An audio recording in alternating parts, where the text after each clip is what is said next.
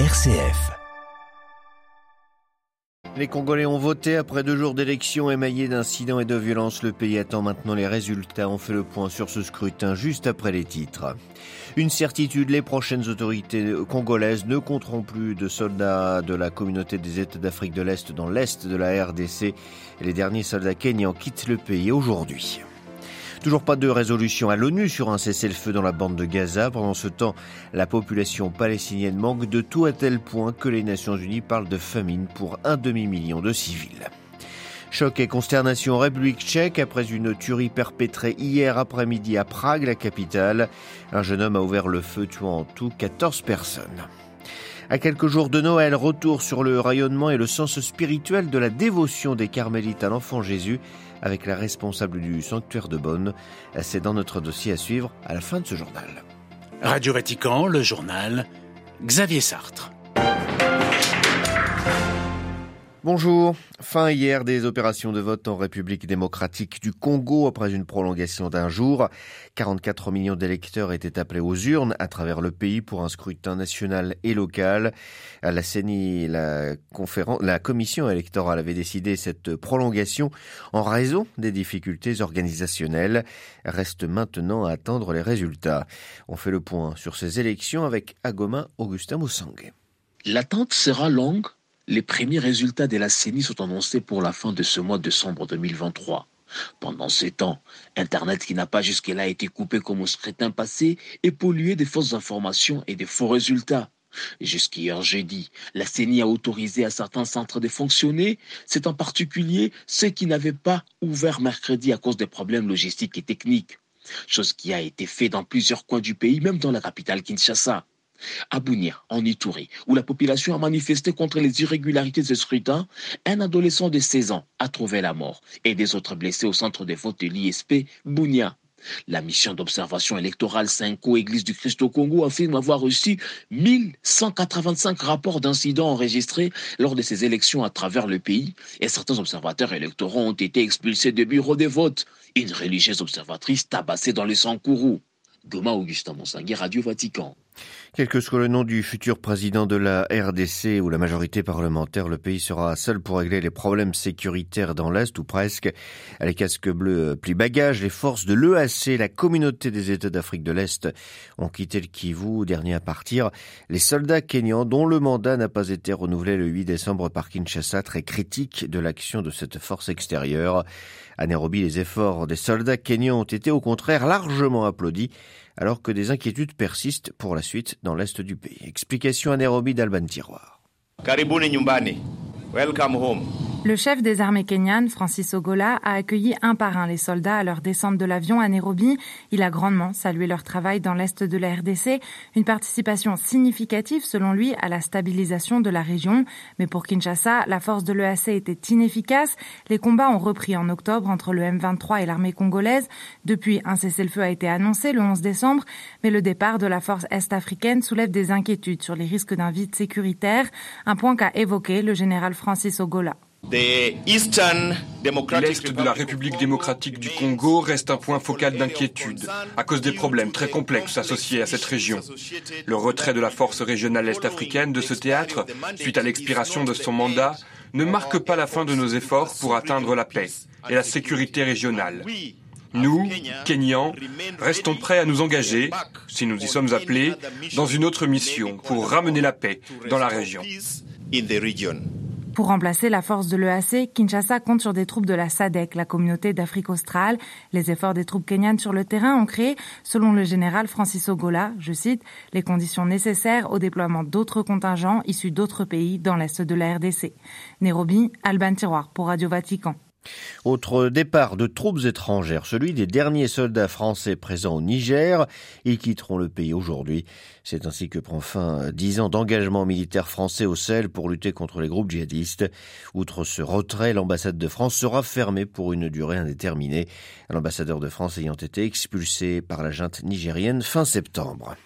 Au Sénégal, on connaît désormais le nom de celui qui briguera, pour le compte de la majorité sortante, la succession de Macky Sall à la tête de l'État. Il s'agit du Premier ministre Amadou Ba. Il s'est engagé hier, lors de son investiture par le parti au pouvoir pour la présidentielle, à mener le pays vers le progrès et pour plus de paix et de prospérité. Une journée de prière sous haute surveillance à Jérusalem. L'armée israélienne a renforcé son dispositif militaire dans les quartiers palestiniens en vue de la prière du vendredi sur l'esplanade des mosquées. Dans la bande de Gaza, pas de répit dans les bombardements israéliens, ce qui n'arrange pas évidemment la situation humanitaire. La situation y est tellement désespérée que les Nations Unies estiment qu'un demi-million de Palestiniens sont exposés à un risque sérieux de famine. Le point sur la situation avec à Jérusalem Valérie Ferron.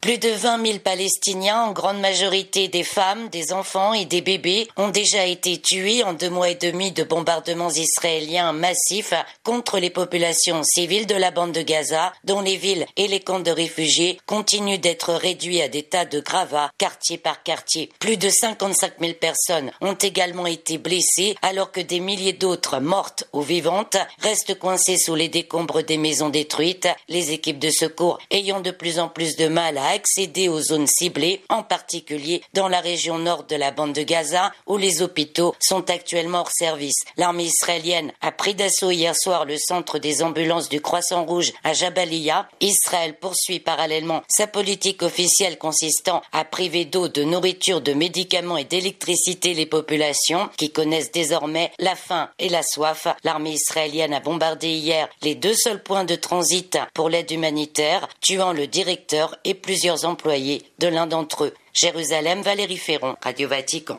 Et pendant ce temps, au Conseil de sécurité de l'ONU à New York, les négociations se poursuivent. Le vote d'un projet de résolution devant appeler un cessez-le-feu a été une énième fois reporté. À nouvelle tentative aujourd'hui, théoriquement. En mer Rouge, la coalition défendant le trafic maritime s'élargit. 20 pays maintenant la composent. L'objectif est d'empêcher les rebelles yéménites roussis de viser par des drones ou des missiles à des navires qui passent au large de leur côte et qui se rendent en Israël. Les rebelles affirment qu'ils continueront tant que les Israéliens ne cesseront pas leurs crimes et ne permettront pas d'acheminer de l'aide à Gaza. La République tchèque sous le choc après la tuerie survenue hier après-midi à Prague. Selon un bilan provisoire, 14 personnes ont été tuées, 25 blessés, dont 10 grièvement. Ce drame, rare dans l'histoire du pays, a soulevé une vague d'émotion et de consternation. Les précisions à Prague sur cette tuerie, dont les motifs restent inconnus, avec Guillaume Narguet. Alors que la République tchèque, sous le choc, est régulièrement classée parmi les pays les plus sûrs au monde, c'est une tragédie aux proportions sans précédent, selon le maire de Prague, dont elle a été le théâtre jeudi. Le drame est survenu à la faculté des lettres de l'université Charles à proximité de la place de la vieille ville et de son marché de Noël, lieu très fréquenté des touristes. L'assaillant, qui s'est ensuite donné la mort, était un homme âgé de 24 ans, de nationalité tchèque. Il était lui-même étudiant de la prestigieuse école. Très vite, le ministre de l'Intérieur, évoquant un acte de folie, a exclu tout lien avec le terrorisme international. Le tireur est néanmoins suspecté d'être aussi l'auteur du meurtre d'un homme et d'un bébé de deux mois survenu dans une forêt de la banlieue de Prague en fin de semaine dernière. Jeudi, il a également tué son père dans un village des environs de la capitale. Pourquoi donc et comment un tel déchaînement meurtrier est-il possible? Sont les deux grandes questions que se posent les Tchèques ce vendredi, veille d'un samedi décrété jour de deuil national par le gouvernement. Guillaume Narguet à Prague pour Radio Vatican. Au moins deux blessés hier dans le bombardement par un drone explosif russe d'un immeuble résidentiel à Kiev. La capitale ukrainienne est régulièrement visée par l'armée russe depuis des semaines. Quelques heures auparavant, trois civils ont été tués, cinq autres blessés dans d'autres bombardements ayant visé cette fois des entreprises minières dans la ville de Toretsk, dans l'est du pays, dans la région de Donetsk. Face à la poursuite de la guerre en Ukraine, le président français estimait que les Occidentaux ne pouvaient pas laisser la Russie gagner. Le soutien à Kiev doit se poursuivre même si cela nous coûte, a déclaré hier Emmanuel Macron en visite aux troupes françaises basées en Jordanie. Mais ce point de vue ne fait pas l'unanimité en Europe. Le Premier ministre hongrois persistait. Il n'y a pas de guerre en Ukraine, juste une opération militaire. Il reprend ainsi les éléments de langage du gouvernement russe. Pour Viktor Orban, la Russie n'ayant pas déclarer la guerre à l'Ukraine, il n'y a pas de guerre. S'il y a une guerre, il y a une mobilisation générale et je ne souhaite cela à personne, a-t-il ajouté.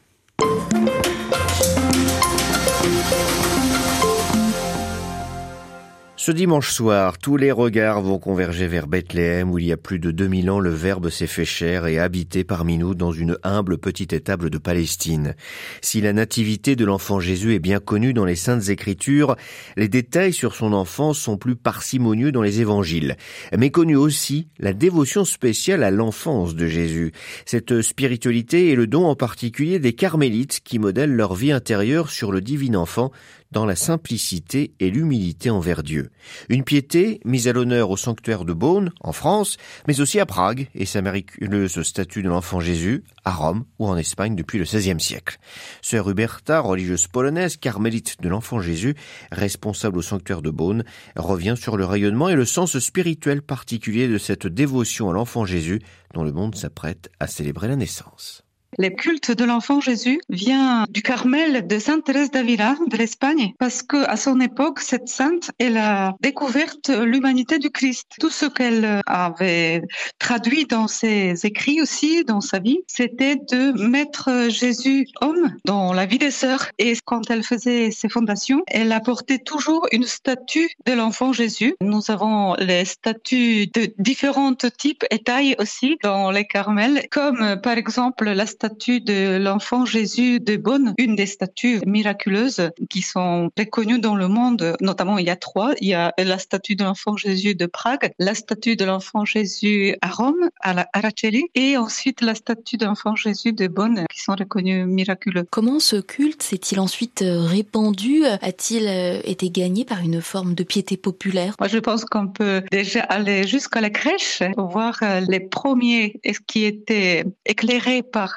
l'enfant Jésus par la lumière de Dieu et c'était les bergers, des gens extrêmement simples qui avaient le cœur ouvert euh, pour recevoir la lumière de Dieu. Approcher l'enfant Jésus, ça veut dire euh, s'approcher à la vie, à la joie de voir un enfant. Tout au long de l'histoire, euh, les gens venaient à la crèche toujours et quand on voit des différentes crèches qui sont mises dans les églises, dans les maisons, on voit que le Saint Enfant Jésus est entouré par les différents personnages, pauvres, soit riches, les gens simples, les enfants. Quels sont les mystères de l'enfance divine du Christ et pourquoi les méditer? La petite couronne, c'est justement la méditation des douze mystères de l'enfance de Jésus. Parmi les douze, c'est l'incarnation de notre Seigneur. Ensuite, le deuxième, ce jour dans le sein de sa Sainte Mère. Troisième mystère, la naissance. Quatrième, la demeure dans les tables. Cinquième, la circoncision. Sixième, l'épiphanie. Septième, la présentation au temple. Huitième, la fuite en Égypte. Neuvième, son retour d'Égypte.